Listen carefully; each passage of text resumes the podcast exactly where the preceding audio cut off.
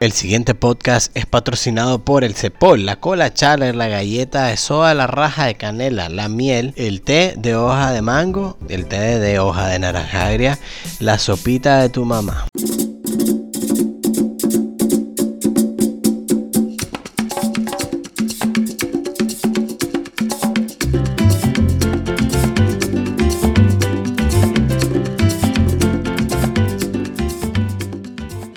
Sí, no estábamos muertos, estábamos delicados pero estables. Este es el regreso del podcast, por así decirlo. Teníamos un tiempo que nos habíamos perdido, pero aquí le traemos la edición de Café Entera. Eh, pues por la encerrona que tenemos, vamos a hacer ahorita una actualización de todo lo que ha sucedido. Si todavía no han visto cómo hacer café en su casa con los 343 videos que han subido de métodos de preparación, muchachos, estamos mal. Déjenme decirles de que están muy mal. O sea, todos los baristas, todos los campeones, algunos, algunas cafeterías, todos decidieron enseñarnos cómo hacer una Chemex, una prensa, una Aeropress encerrados en nuestra casa. Así que muchachos, si no han visto ninguno, eh, no, no lo voy a dejar nada en la descripción. Comencemos hablando sobre el impacto que está teniendo eh, esta pandemia a nivel mundial. Hoy podemos corroborar de que el café directamente está siendo afectado. porque Si nosotros revisamos cada parte de la cadena cafetalera, está siendo afectado. Por eso podemos ver campañas de compras locales a tostadores y a cafeterías.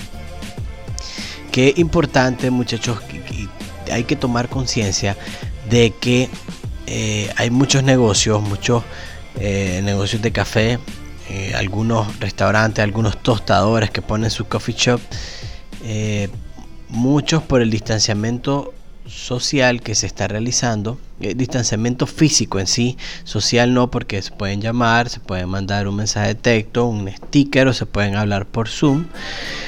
Eh, pero este distanciamiento físico que hay está impactando mucho en lo que son eh, los pequeños negocios de café. Entonces, si tienen la oportunidad, si pueden, manden a pedir su café al coffee shop más cercano que tengan y apoyen pues apoyen el consumo local no dejen que caigan estos negocios de café bueno entrando en materia si lo comenzamos a ver desde la parte del productor y ahorita hablando de la parte de los coffee shop podemos ver que directamente están o sea, siempre está relacionado. Si a estos coffee shops le está yendo mal, pues el productor está sufriendo eso. Puede ser de que haya algunos coffee shops por el nivel de consumo que están teniendo, el ritmo o la afluencia eh, de gente que pueden llegar a tener si no es que no han cerrado su negocio y solo están atendiendo delivery. Eh, le está afectando al productor porque te pueden cancelar contrato, te pueden dejar eh, o te, te pueden decir que ya no van a necesitar la misma cantidad de, café que estaban consumiendo en otro año. Y esto es muy delicado, es un problema que le causa al mismo productor porque te estás quedando con café, te estás quedando con una inversión que necesitas recuperarla. Y si seguimos eh, avanzando en toda la cadena, podemos ver de que si todos están viendo, viéndose afectados. Igual pueden haber beneficios, exportadores, comercializadores de café que también se están viendo afectando, eh, perdón, se están viendo afectados por eh, eso mismo, por cómo se estaba, eh, cómo van a colocar café.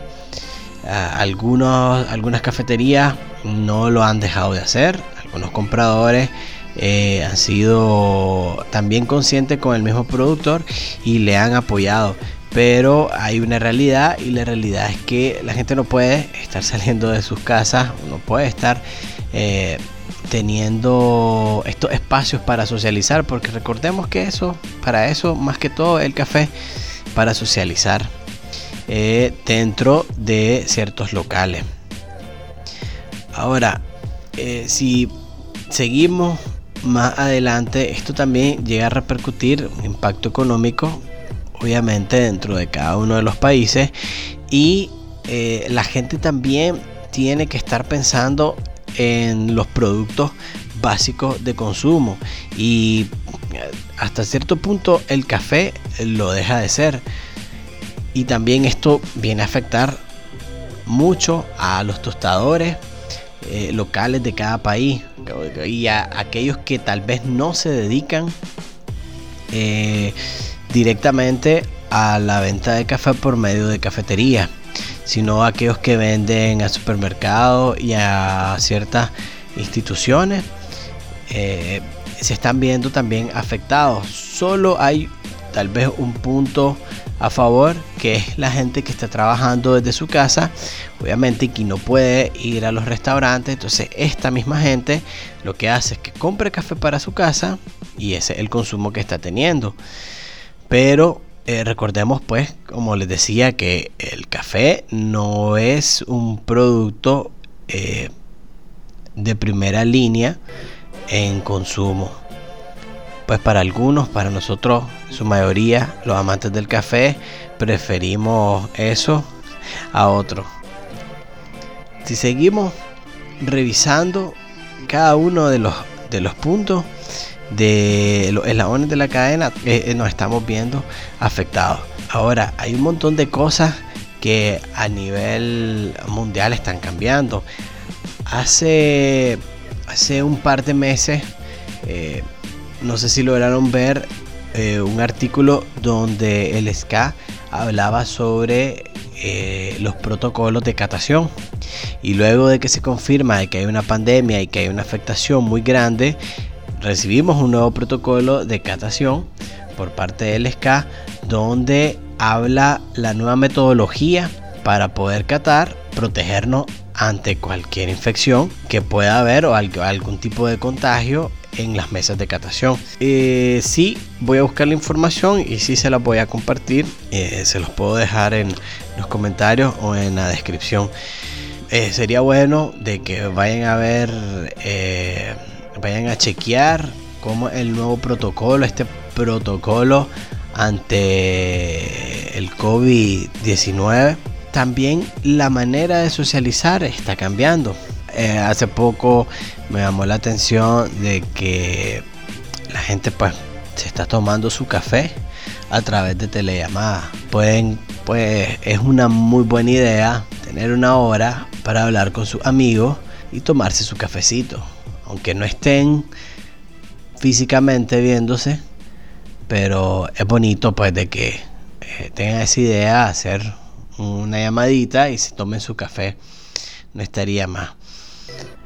Eh, hay algo que sí quería recalcar de todo esto y es la parte de, de que en estos momentos duros, difíciles, que se está viviendo más en Nicaragua, después de eh, hace dos años haber tenido una crisis bastante fuerte eh, y el intento de todos los nicaragüenses siempre de salir adelante cuando se nos presentan eh, esta otra situación.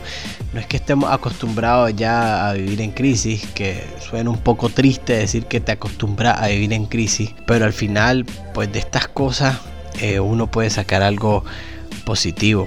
Y es que en realidad nos está eh, humanizando más este tipo de situaciones nos ha ayudado a desprendernos un poco más de las cosas muy superficiales del día a día. Eh, y quería dejarle el mensaje precisamente de eso. Hace poco ponía yo en, en, Instagram de que ahora los abrazos, ahora abrazar a alguien va a valer, o sea, mucho. Y creo que este alejamiento pareciera, pero después de que todo esto pase, nos va a acercar más. Vamos a sentir hasta cierto punto eh, lo bonito, lo importante que es tener a, nuestros seres queridos, a nuestros amigos, a las personas que compartimos eh, este amor por el café, que una lástima escuchar que muchos eventos, muchos foros, eh, cafetaleros se iban a llevar a cabo y, daba a la alerta mundial por esta pandemia se tuvieron que cancelar. Y, y sí es una lástima pero a la vez nos da a entender de la importancia y el cariño que podemos tomarle algunas cosas que a veces tal vez no, no lo vemos tan así y bueno solo quería hacer este corto podcast sobre esto que nos ha afectado un poco y, quería compartirles pues un poco de cómo he visto yo eh, esta situación. Espero escucharlo y saber de ustedes qué piensan, cómo la están pasando, qué tal el encierro, si no están encerrados, si están yendo a trabajar. Eh, cuéntenos muchachos, cuéntenos cómo, cómo le está yendo ahorita en estos tiempos. Me despido, mi nombre es Dieter Delgado. Se les quiere todo, no te olvides de compartirlo con más amantes del café y de seguirlo en nuestras redes sociales.